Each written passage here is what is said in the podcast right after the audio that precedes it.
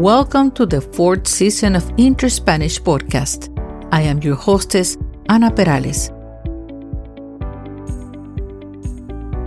In this podcast, you will listen only to interesting short stories in a variety of topics, spoken slowly and clearly in Latin American Spanish to help you understand spoken language.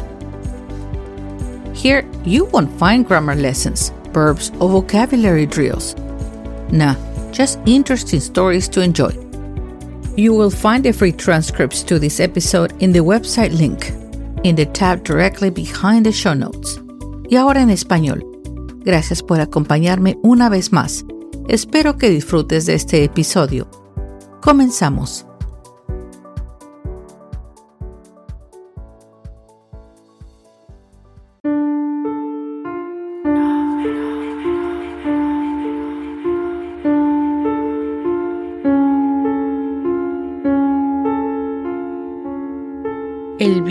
Suspira entre los pastizales resecos.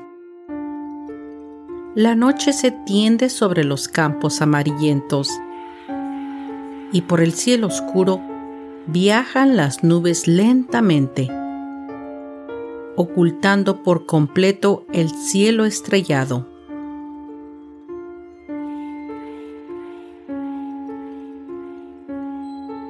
Desde la profundidad de la noche, sale un espectro, como un fantasma que cruza por el campo cargado de soledad, avanzando con un paso siniestro, acompañando a la tormenta que se ha desatado.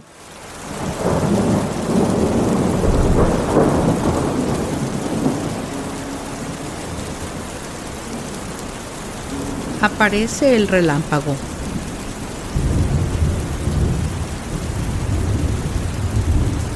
y su claridad ilumina al espectro, revelando su silueta de mujer con un largo cabello negro suelto al viento.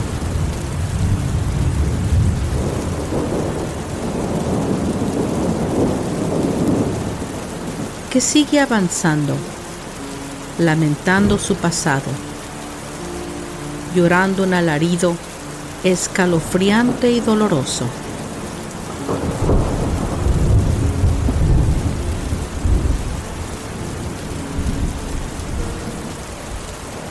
México es un país conocido mundialmente por ser un pueblo de tradiciones arraigadas, pintorescas y animadas, y donde abundan historias maravillosas y memorables las cuales se balancean entre la realidad y la ficción.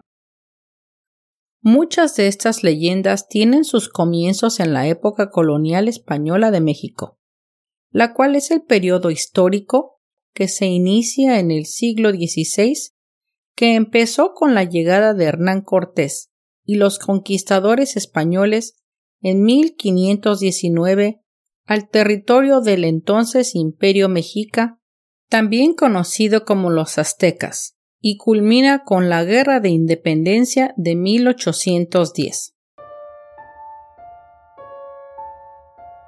Las leyendas de la época colonial son relatos que poseen un importante mensaje cultural, ya que suelen tener un elemento sobrenatural representado por una figura misteriosa como espectros que moran entre los vivos para aterrorizarlos y someter al pueblo al catolicismo de la Nueva España.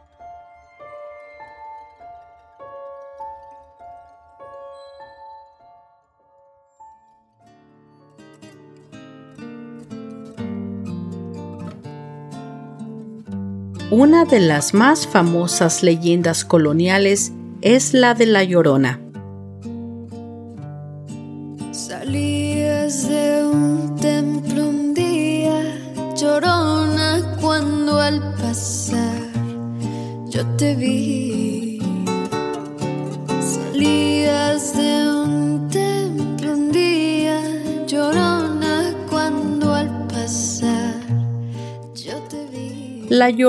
Un espectro de folclore hispanoamericano que, según la tradición oral, es el alma en pena de una mujer que ahogó a sus hijos.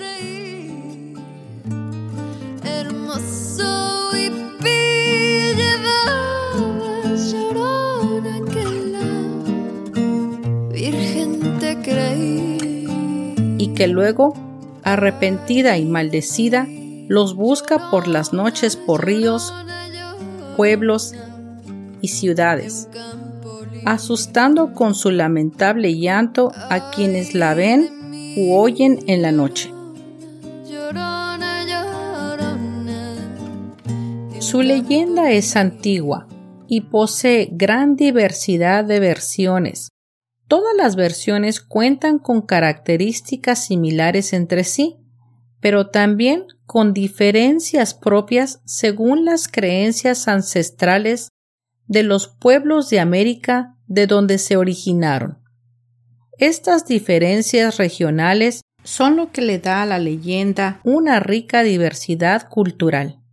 A pesar de ello, su relato mágico y sobrenatural, emergido de múltiples orígenes, es constante y reconocible. Sus orígenes.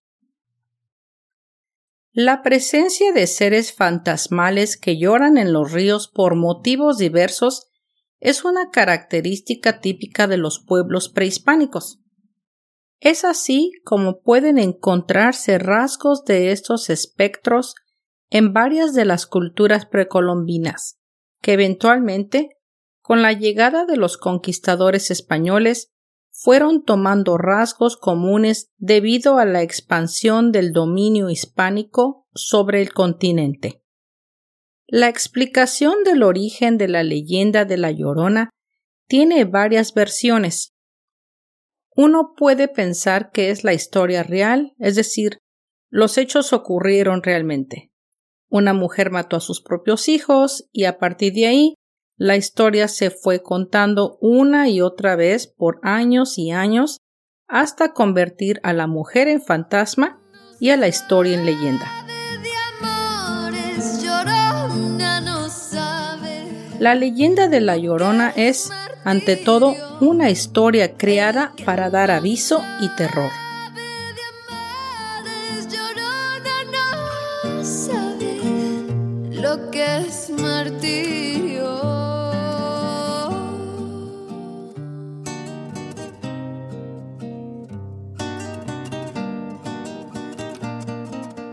En México, uno de los lugares donde se conoce la leyenda tiene su origen en algunos seres o deidades prehispánicas y siempre se le identifica con el inframundo.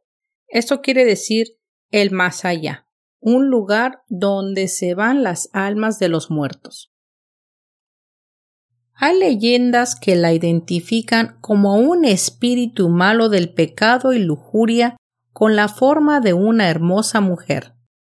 Atractiva a primera vista, se les aparece a los hombres, los enamora y los seduce para después transformarse en esqueleto y llevarse el espíritu de sus víctimas al inframundo.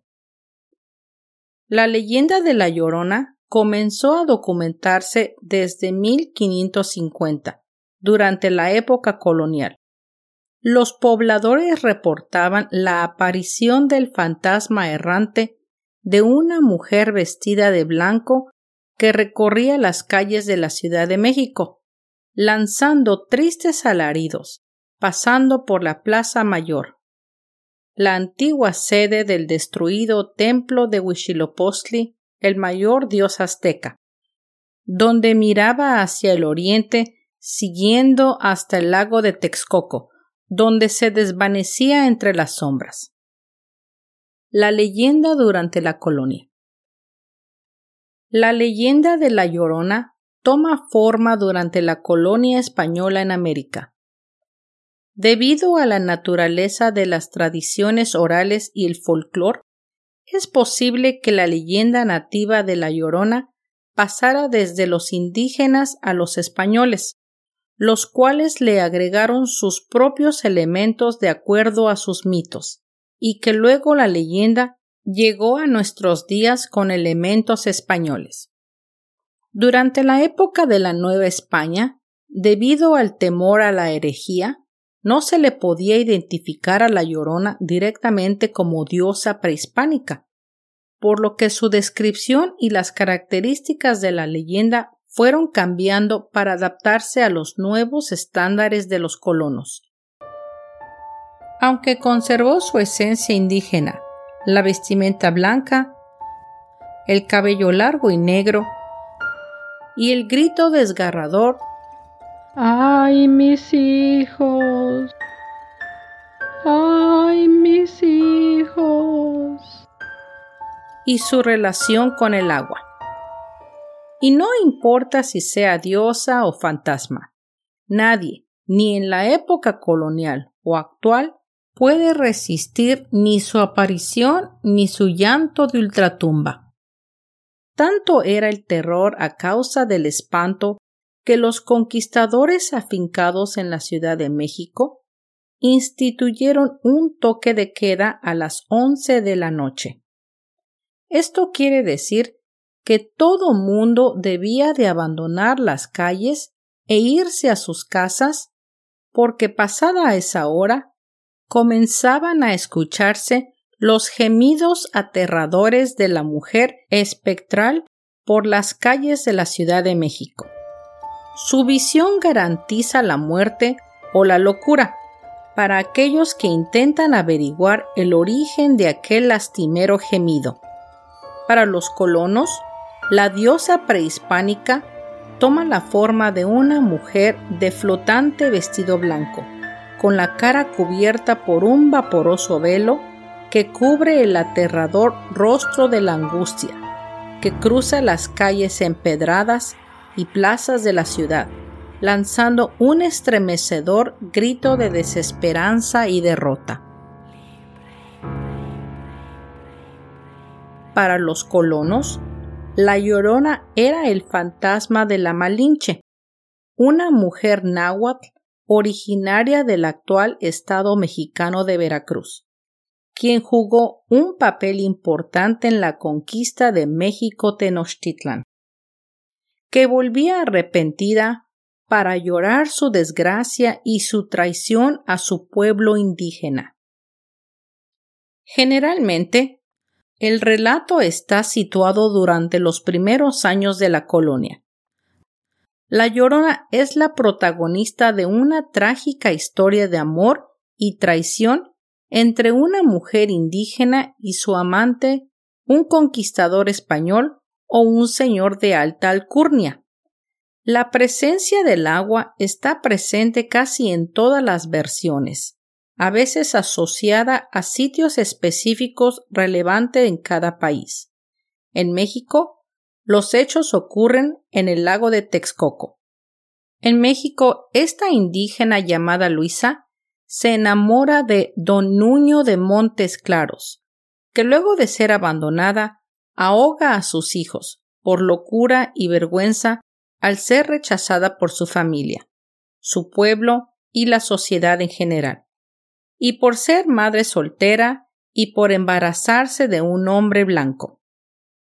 Estos asesinatos fueron una manifestación del deseo de castigar al hombre que la engañó y usar a los niños como el instrumento de la venganza por ser esta no sólo la prueba de la deshonra, pero también, de alguna forma, como una manera de castigarse a sí misma por su debilidad. La mujer es quemada o colgada y se convierte en la llorona. La figura fantasmagórica de una mujer vestida de blanco que recorre los ríos, buscando y llorando a los hijos que perdió, razón por la cual vaga por las calles de la Ciudad de México, sollozando eternamente por el dolor de su tragedia. Los relatos folclóricos coinciden en que, más que su aspecto físico, el terror que produce la llorona es producido por su espeluznante lamento en algunos relatos, la llorona vaga por las calles de pueblos rurales llorando por sus hijos. cuando llega a un pueblo, entra por la calle principal, lanza su primer grito y comienza a llorar. Buscando el camino que lleva al cementerio de la comunidad o tras entrar a la iglesia local, desaparece. Las personas que la escuchan experimentan escalofríos en sus cuerpos. Si se les da la espalda, aparecerá de pronto al lado de la persona. El alma de quien la mire y la siga vagará durante toda la eternidad. En una versión se dice que la llorona es inofensiva, porque su única preocupación es el de encontrar a sus hijos, pero en otra versión, encontrársela puede significar la muerte, ya que asesina a la persona confundiéndola con el hombre que la abandonó. Su aspecto. La mayoría de los relatos de diferentes países la describen como una mujer de vestimenta blanca, el cabello largo y oscuro, que peina su cabellera mientras llora, y que tiene el rostro pálido como una calavera mientras que en otras versiones tiene cara de caballo como la ciguanaba o sigua, que, según la tradición popular, se les aparece a los hombres trasnochadores, infieles y violentos, en una forma de una atractiva mujer, pero con el rostro oculto. Cuando los hombres se le acercan, la fantasmagórica mujer les muestra su faz, que resulta ser la de un caballo o la de una calavera en algunas variantes, por lo que terminaban enloquecidos o muertos del susto. En Costa Rica y Panamá, por ejemplo, la leyenda de la Llorona tiene similaridades con la leyenda de la Tule Vieja, que es un personaje legendario el cual es descrito como un fantasma femenino que se transforma en un monstruo que va errante por los diferentes caminos y despoblados. La Tule vieja es una vieja sucia y horrenda, vestida de harapos y con patas de ave. También se le compara con la Tepesa, otro personaje que tiene largos cabellos enmarañados y el rostro cubierto de agujeros.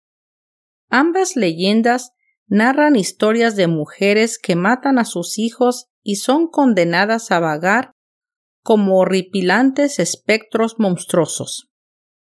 En Colombia, la Llorona es el fantasma errante de una mujer que recorre los valles y montañas cerca de los ríos y lagunas, vestida con una bata blanca que la cubre hasta los talones. Su rostro es una calavera aterradora, y en los huecos de sus ojos tiene luces incandescentes. Las mangas de la bata le llegan hasta sus muñecas, y con sus manos grandes, huesudas y ensangrentadas, arrulla a un bebé muerto. Al gemir, la llorona derrama lágrimas de sangre sobre el bebé, quien conserva una expresión angelical y con sus ojos parece acusar a la madre que le quitó la vida. El simbolismo. La llorona puede ser considerada un espíritu de malos presagios y sus gritos y lamentos nocturnos quien advierte eventos desafortunados. Puede causar enfermedades a las personas, empeorar la condición de quienes ya están enfermos o traer maldiciones sobre los seres queridos, provocando o anunciando la muerte. Con su mensaje traído del inframundo, entra a los pueblos para avisar a los lugareños terribles desastres naturales, como la crecida del río, la sequía, la desgracia cercana, etc. Desde el punto de vista literal, el mito de la Llorona es la condena unánime a la mujer desnaturalizada que, desobedeciendo los consejos de su madre, hace pagar a su hijo el engaño del que ha sido víctima por parte de su verdugo. La llorona es la mujer que, por renunciar a su función maternal, es condenada a un castigo terrible que debe sufrir por toda la eternidad, como estremecedor ejemplo para las mujeres y madres futuras. La llorona asusta a las muchachas que han cometido actos de los cuales sus padres no estarían orgullosos. En la historia de este personaje se ha querido ver el comportamiento que la sociedad masculina de la época colonial exigía de la mujer en general y de las indígenas en particular, que involucra un castigo por el incumplimiento del papel de la maternidad asignado por su condición de mujeres. Desviarse de esta tarea sociocultural solamente podía significar la locura, la muerte y la pena. La llorona es un espíritu errante y sufriente por haber cometido el pecado más grave de una madre, matar a su hijo. Pero la llorona no solo asusta a las mujeres, antes bien, en el caso de la población masculina, espanta a aquellos que deambulan por la noche, por decir, a los vagabundos que andan en actividades indignas, como el alcoholismo y la infidelidad. La llorona controla y reprime las actividades de los hombres consideradas moralmente reprobables. Al subirse a los caballos de los trasnochadores y matarlos de un helado abrazo mortal, al enloquecerlos y dejarlos inútiles para siempre, al trastocar su rostro angelical por el de una mortal calavera, o la aterradora cabeza de una yegua de grandes dientes que marca la mejilla del infiel con un beso de muerte, cumple así la función de espíritu vengativo. La leyenda tiene entonces una función moralizadora. No es esta, sin embargo, su única función. A veces las madres castigan y asustan a sus hijos diciéndoles que, si las desobedecen, la llorona vendrá a buscarlos y asustarlos por las noches, cumpliendo un papel de asustador de niños, similar al del coco o cucuy, que es una criatura ficticia de origen ibérico, caracterizado como un asustador de niños, con cuya presencia se amenaza a los niños que no se quieren dormir. El coco tiene, en efecto, un papel muy importante con las niñeras y las canciones de cuna, tanto para arrullar al niño como para amenazarlo. La versión más conocida es esta.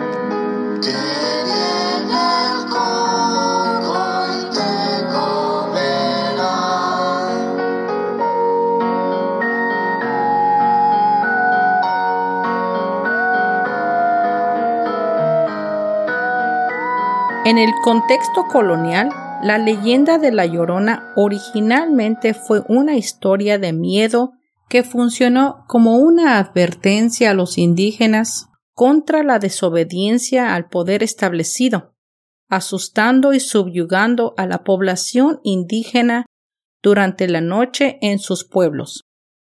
Durante la colonia surgieron toda clase de historias sobre muertos, fantasmas, y aparecidos, cuyo fin último era de censurar el comportamiento desenfrenado y toda clase de conductas consideradas inmorales y las relaciones ilegítimas.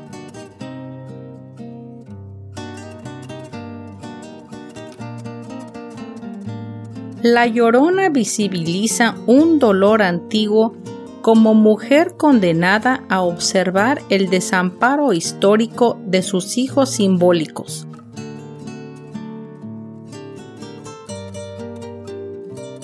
Los pueblos indígenas quienes fueron política y culturalmente desplazados por la conquista. En la cultura moderna, puede ser tomada como figura emblemática de la resistencia indígena y de poblaciones marginadas de la sociedad. Salías de un templo un día, llorona cuando al pasar yo te vi. Salías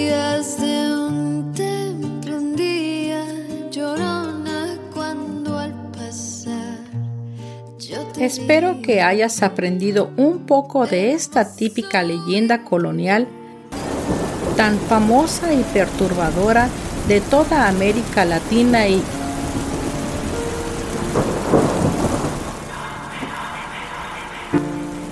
¿Qué, fue eso? ¿Escuchaste? No te muevas. Allá. Atrás de ti.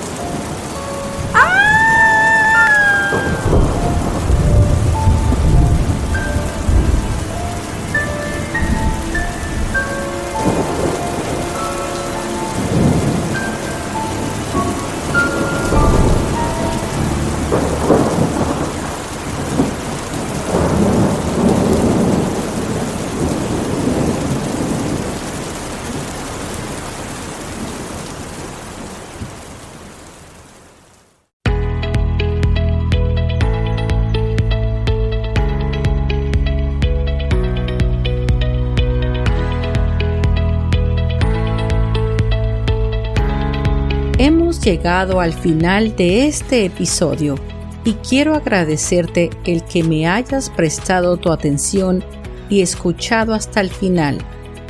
Yo espero que hayas disfrutado de esta narración y quiero invitarte a que entres a mis redes sociales de Interspanish. Ahí encontrarás más información y algunas fotos sobre los episodios.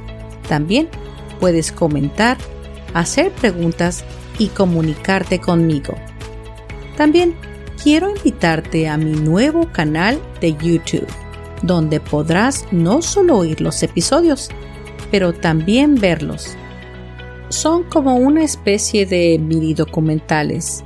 Son pocos, pues voy empezando, pero creo que te van a fascinar. Suscríbete, hazle like y comenta y dime qué piensas para que pueda mejorar el canal. Yo te lo voy a agradecer. Si gustas, también me puedes enviar un correo electrónico a interspanishpodcast@gmail.com. Espero me acompañes al próximo episodio de Interspanish. Hasta pronto.